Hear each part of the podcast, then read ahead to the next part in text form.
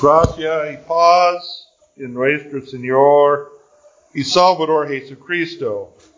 En el preescolar, en nuestro preescolar, tenemos una canción para los niños, Padre Abraham. O- o quizás algunos de ustedes saben, Padre Abraham tiene muchos hijos, muchos hijos tiene Padre Abraham. Yo soy uno, tú también. Alabemos al Señor. Muy bien, ok. ¿En qué sentido entonces vamos a pensar en este día del Padre? ¿En qué sentido es Abraham nuestro Padre? ¿En qué sentido somos hijos de Abraham? ¿Y por qué alabamos al Señor entonces? En nuestro Evangelio para hoy, tenemos un hombre que llamó Abraham Padre desde la profundidad del infierno. Llamó a Padre Abraham. ¿Y por qué? Porque vamos a ver en esta parábola de Jesús en Lucas 16. Tenemos esta parábola de dos hombres.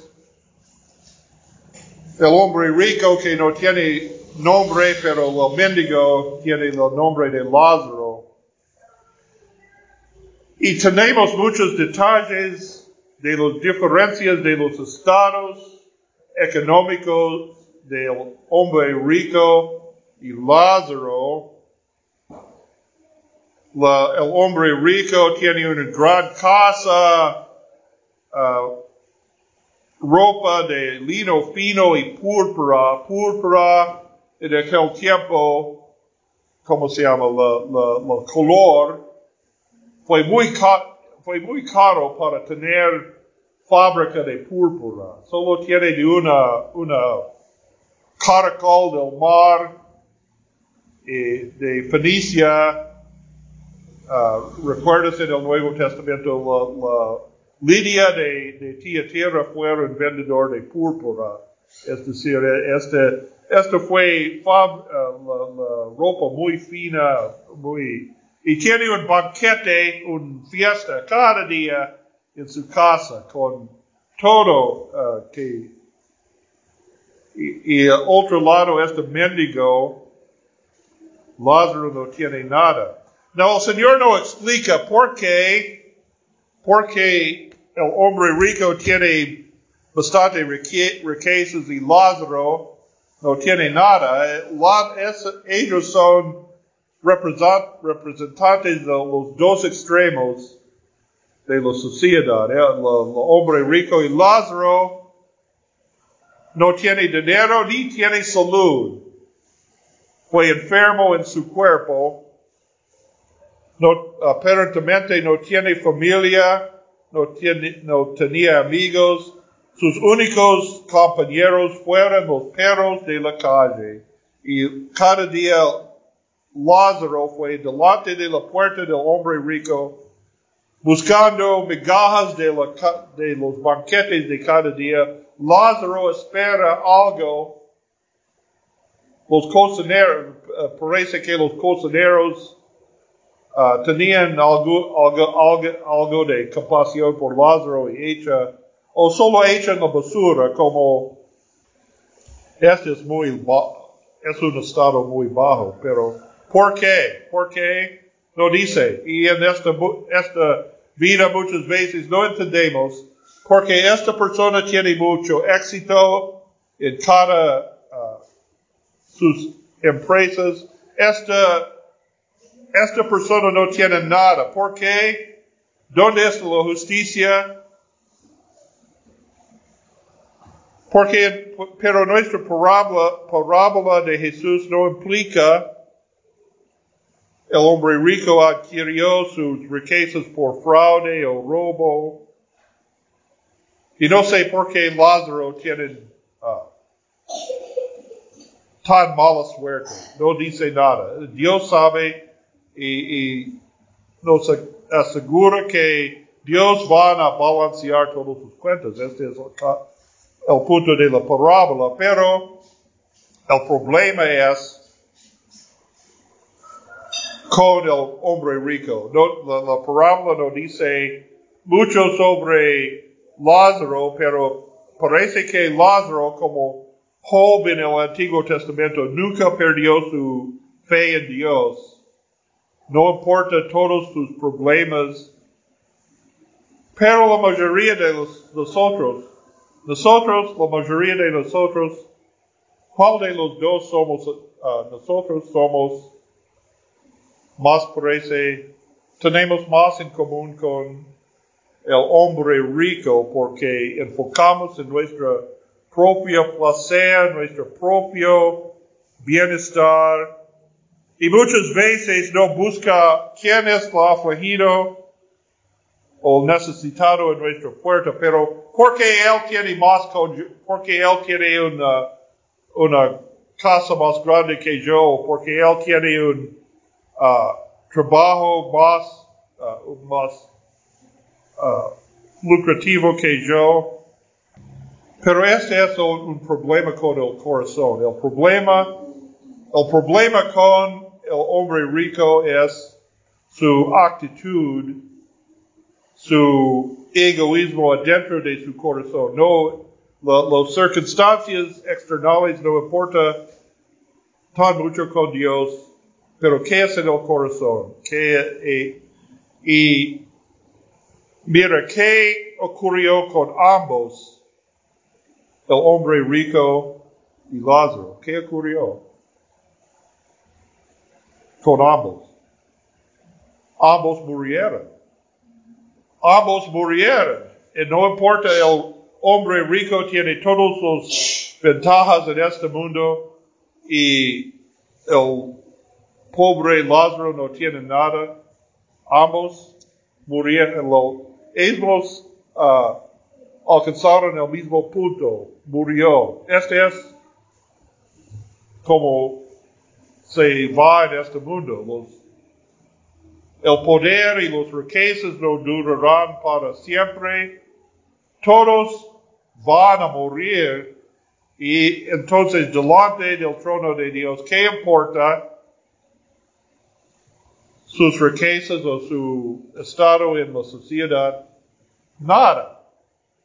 Porque Lázaro, los ángeles, dice, los ángeles llevaron Lázaro al seno de Abraham. Es, es un símbolo del paraíso, del, cielo. Y el hombre rico fue el infierno y no importa sus riquezas, no importan para nada. Pero en su diálogo tenemos un uh, dibujo porque él es del infierno, porque aún en el infierno no, no arrepintió, porque dijo, dice, tiene una visión de afuera de Lázaro en el seno de Abraham. Entonces él llamó, Padre Abraham, ayúdame. ¿Cómo dice? Envía a Lázaro para, para tomar su dedo en agua para aliviar mi tormenta. Mira, en el invierno, sin tus riquezas, ¿qué, ¿qué pensaban de Lázaro todavía? Lázaro es su siervo. Pienso, Lázaro es su siervo todavía. Entonces, Padre Abraham, él llamó Abraham padre por causa de su descendencia física. Él, porque él fue del pueblo Israel, descendientes de Abraham. Es igual a los fariseos en Juan 8. En Juan capítulo 8.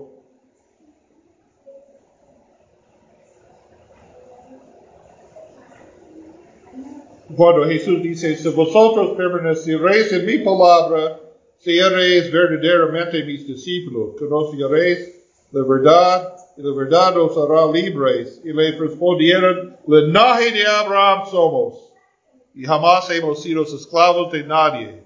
¿Cómo dices tú, seréis libres? Jesús le respondió, de cierto, de cierto os digo, que todo aquel que hace pecado, esclavo es del pecado. Y luego, sé que sois descendientes de Abraham, pero procuréis matarme porque mis palabras no haya cabida en vosotros. Entonces, además dice uh, Jesús, tu verdadero padre es Satanás, entonces, no Abraham. Este también, este hombre rico no fue hijo de Abraham por la fe. Y los, los verdaderos hijos de Abraham son uh, hijos por la fe, la misma fe que Abraham tiene, porque en el, en el libro de Génesis, Dios prometió a Abraham descendientes como los estrellas en el cielo, Abraham en su vejez, descendientes como estrellas en el mar, en el cielo, y como la reina en el orilla del mar, y des, entre los descendientes vienen un semiente, el Salvador del mundo, en que todos los familias de la tierra serán bendecidos. Entonces la promesa, la promesa es para ser los descendientes de Abraham una gran nación, pero más de entre ellos vienen el Salvador y entonces Abraham tiene más descendientes, no solo por la, biología, pero también por la fe, porque dice en Génesis, Abraham creyó en la palabra de Dios y fue contado a él como justicia. Y luego en Romanos dice Pablo, somos justificados pues por la fe, como Abraham creo en la palabra de Dios y fue creo en la promesa del Salvador y fue contado a Abraham como justicia. No justicia en sí mismo, pero la justicia de Dios por la fe en Jesucristo. Entonces, este hombre rico dice, pienso, yo soy hijo de Abraham por la descendencia, pero no fue hijo de Abraham por la fe, porque no tienen fe en la palabra de Dios. Él contestó, Abraham dice hijo, por compasión Abraham dice hijo, y Abraham, ¿quién es Abraham el representante entonces? ¿Qué simboliza Abraham? Dios, Dios Padre todopoderoso, dijo Abraham, en su vida tú tienes todas sus cosas buenas y Lázaro no tiene malo y no toma en cuenta las necesidades de Lázaro, no tiene compasión por Lázaro. Ahora Lázaro tiene la uh, herencia en los cielos y tú tienes su herencia porque no piensas, no buscaban el reino de Dios en su vida, solo pensaban en las cosas materiales y ahora tú tienes tu recompensa.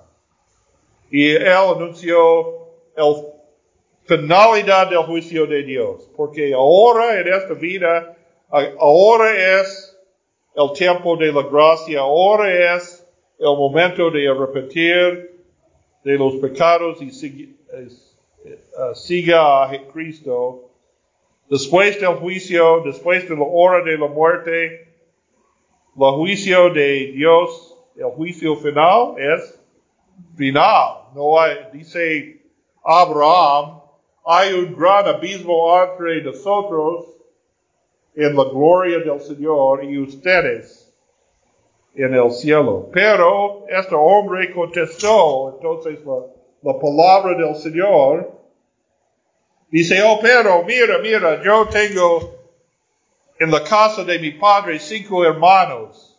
Envía a Lázaro a ellos, por ellos a evitar esta tormenta, tormenta este lugar de tormenta, tormentoso, tormenta. Mira, él, él no tiene, eh,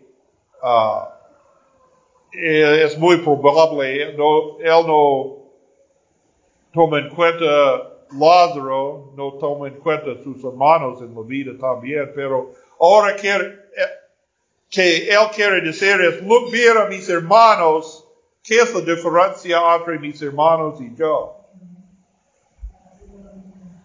Ellos son mismos.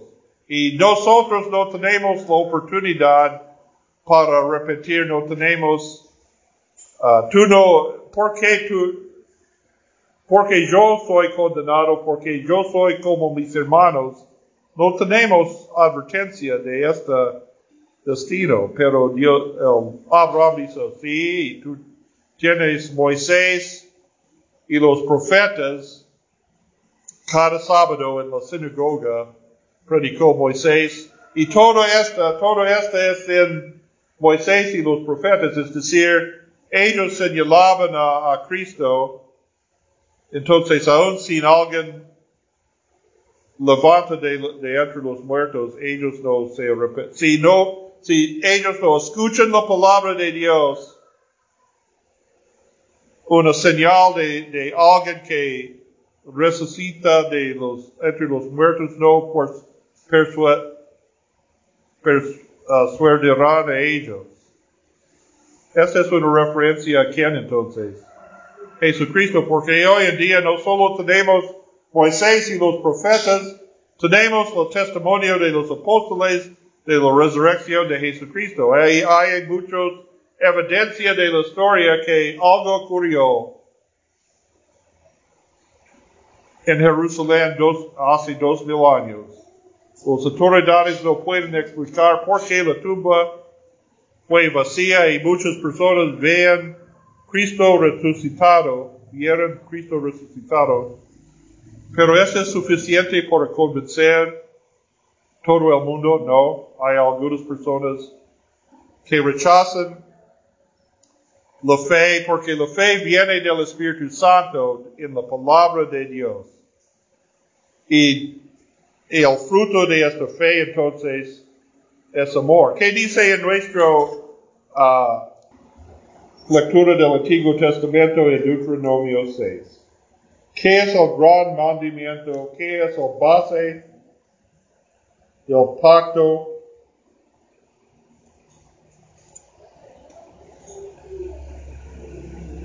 Y amarás a Jehová tu Dios de todo tu corazón de todo tu alma y con todas tus fuerzas. Y luego, en el Antiguo Testamento, en Mateo 22, los fariseos preguntaron a Jesús qué es el gran mandamiento. Y Jesús citó este, este, este versículo del Antiguo Testamento. El primer mandamiento es amarás a Jehová tu Dios de todo tu corazón, de todo tu alma y con todas tus fuerzas y el segundo mandamiento es como, es igual a este, ama a tu prójimo como, a ti mismo.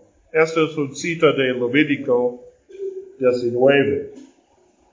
En estas, dice nuestro Señor, depende todo los, ley, es decir, Moisés y los profetas, es decir, si creen en la palabra de Dios, si tienen fe en la palabra de Dios, el fruto el, el, amor de Dios viene de la palabra de Dios, de la palabra del Espíritu Santo en la palabra.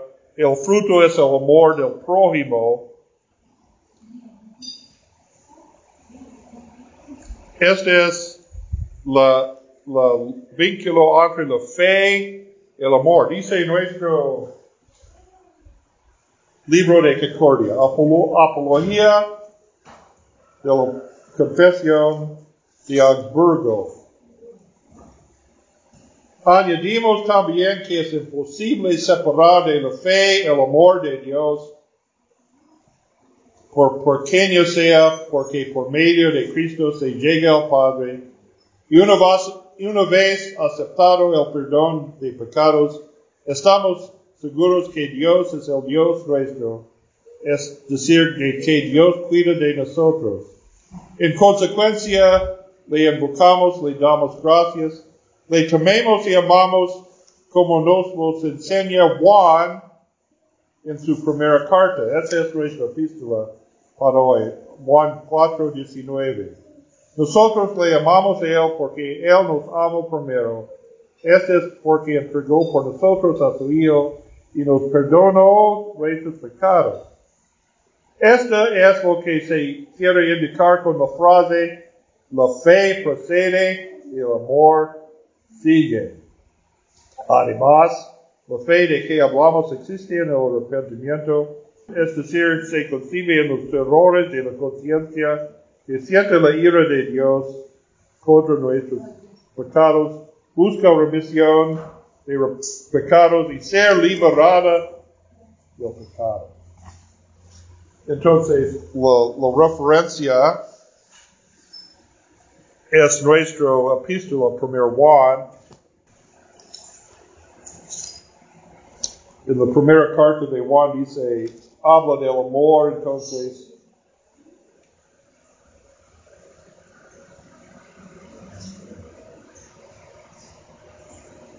Dios es amor, y el que permanece en amor, permanece en Dios, y Dios en él. En esta se ha perfeccionado el amor en nosotros, para que tengamos confianza en el día de juicio. Pues como Él es así como nosotros en este mundo. En el amor no hay temor, sino que el perfecto amor hecho fuera del temor. Porque el temor lleva en sí castigo. Este es hablando sobre el amor uh, no es un sentimiento. Este amor es una acción. Este es amor para nuestro, para Dios y por nuestro prójimo. Y este amor está perfeccionado en nosotros por el Espíritu Santo. Entonces, uh, ¿por qué uh, esto dice el perfecto amor hecho fuera el temor, pero dice en Deuteronomio, solo el Señor amarás a tu Dios, también solo el Señor temerás. También en nuestro catecismo menor, ¿qué es la explicación de cada uno de los mandamientos? Debemos, debemos amar y temor, temer y amar a Dios de modo que, etcétera, etcétera. Entonces, ¿por qué dice el amor perfecto echa fuera el temor. El temor que habla Moisés en Deuteronomio, también en nuestro catecismo y otras partes, el temor es una actitud de reverencia y reconocimiento de la poder, la gloria, la pureza y santidad de Dios que no es como nosotros, nosotros pecadores. Este es nuestra humildad contra Dios que es más, mucho más que nosotros. Pero el temor que habla en primer Juan es el temor del juicio, del juicio final. En el amor de Dios, cuando reconocemos el amor de Dios, no tenemos temor del infierno. Eh, si confiamos en Dios, porque Dios nos amó primero. No tenemos temor del juicio, no tenemos, no buscamos para ganar todo en este mundo porque tenemos temor que uh, es más allá del mundo. Tenemos la seguridad de la vida eterna, entonces no tenemos temor de Dios, no tenemos temor de la ira de Dios y no tenemos temor para amar a, nuestro prójimo. Esta es la, fuerza que tenemos en el Espíritu Santo y de este amor, uh, de esta fe, cuando tenemos la fe en la palabra de Dios, Dios, el amor crece en nosotros, el amor de Dios, el amor a nuestros prójimos. Pero en este mundo somos pecadores también. Somos santos de Dios, pero también pecadores.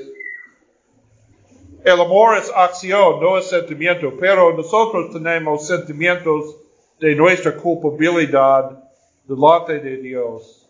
Entonces necesitamos la ayuda de la palabra y los sacramentos para permanecer en este amor de Dios, para crecer en fe y amor. Entonces tenemos la palabra de Dios y los sacramentos, la absolución, la, la palabra del perdón. Tenemos la oportunidad de confesar nuestros pecados y recibir la absolución de Dios.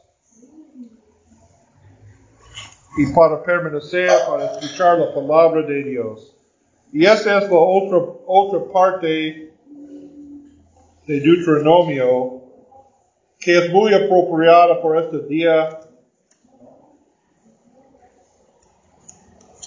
uh, del Padre, porque dice en Deuteronomio 6. Dice, amarás a Jehová. Y estas palabras que yo te mando hoy estarán sobre tu corazón, los repetirás a sus hijos y hablarás de ellos, estando en tu casa y andando por el camino, el acostarte y cuando te levantes, es decir, los padres con sus hijos, ¿qué es el tema que debe decir la palabra de Dios? el amor y la salvación de Dios. Mira, este es el antiguo pacto, este es el base del antiguo pacto, pero somos uh, creyentes en el nuevo pacto, en la sangre de Cristo. Pero en este nuevo pacto somos hijos de Abraham, entonces, mediante la fe en Jesucristo, porque Jesús cumplió todas las promesas de Abraham, uh, todas las promesas a los patriarcas del Antiguo Testamento. Entonces ahora, ¿quién es el pueblo de Dios? La iglesia, los que creen en Jesucristo. Todos los que creen en Jesucristo son herederos de las promesas de Abraham. Somos hijos de Abraham por el bautismo, no por la circuncisión. La circuncisión fue la marca del pacto con Abraham entre el pueblo Israel. Ahora tenemos el bautismo como el señal de nuestro pacto con Dios. Somos hijos por adopción, hijos de Abraham y más, hijos de Dios por adopción en Jesucristo. Porque Jesucristo es en la relación correcta con Dios y somos bautizados en el nombre de Jesús. Entonces por Jesús somos en la buena relación con Dios. Pero como los creyentes en el Antiguo Testamento debemos permanecer en esta palabra y esta fe. Y dice en Deuteronomio, como los hijos aprenden de la palabra de Dios en la casa. En el bautismo, en Mateo 28, versículos 19 a 20, Jesús en su gran comisión a su iglesia dice, bautízanos a todas las naciones en el nombre del Padre, el Hijo el Espíritu Santo. ¿Y qué más? Enseñándonos todo lo que os he mandado. Es decir, dice Pedro en Hechos capítulo 2 sobre el bautismo. Esta palabra, esta promesa es por vosotros y por sus hijos. Y no debemos entonces negar los bebés la bendición del bautismo, pero con este bautismo hay el entendimiento de enseñar a estos hijos en la palabra de Dios, que exigen los padres y los padrinos en el día del bautismo, los que lleven el, bebé al agua del bautismo, ponga en sus manos los sagradas escrituras, enseña en el diez mandamientos, el credo, el Padre Nuestro y los sacramentos. Esta es la responsabilidad de la familia. ¿Y quién es la cabeza de la familia? Según Efesios capítulo 5. Dice Pablo en Efesios, capítulo 5. El padre es la cabeza de la mujer como Cristo es la cabeza de la iglesia. Esto no significa el tirano del padre, no es algo machista, no significa como Cristo es la fuente de la vida y la salvación, el diseño de Dios es para el Padre debe ser el fuente de la, de la provisión y protección para su familia. Entonces, dice en nuestro catecismo, este es como el Padre, el cabeza de la, la familia puede enseñar a sus, a sus niños en una manera sencilla entonces, esta es la bendición de los padres, los, borrones de la casa. Su responsabilidad es para enseñar, es para proveer y, y proteger su familia también, para enseñar sus hijos en la palabra de Dios. En la, en la ausencia de, uno, de un padre, la madre de la familia tiene esta responsabilidad pero esta es una gran responsabilidad para nosotros. Es una gran bendición como los padres. Para tener padres en la casa es una gran bendición para nosotros. Pero para ser padre, la bendición para ser padre es para tener hijos, para cuidar y enseñar en la palabra de Dios. Como Dios es nuestro Padre, como Cristo es la cabeza de la iglesia, los padres terrenales entonces son representantes de Dios en su casa por sus niños. Esta es una gran responsabilidad y una gran bendición. Entonces en este día oramos por nuestros padres, oramos por ellos para tener el coraje para ah, guiar sus familias y proteger sus familias y para la bendición de Dios en su trabajo, para proveer todos que las necesidades materiales y espirituales para la familia. Gracias a Dios por esta, uh, gracias por el amor de Dios, por nosotros, por los pobres, para los hijos, para las familias. En esto tenemos fe, esperanza y paz que sobrepasa todo entendimiento. Amén.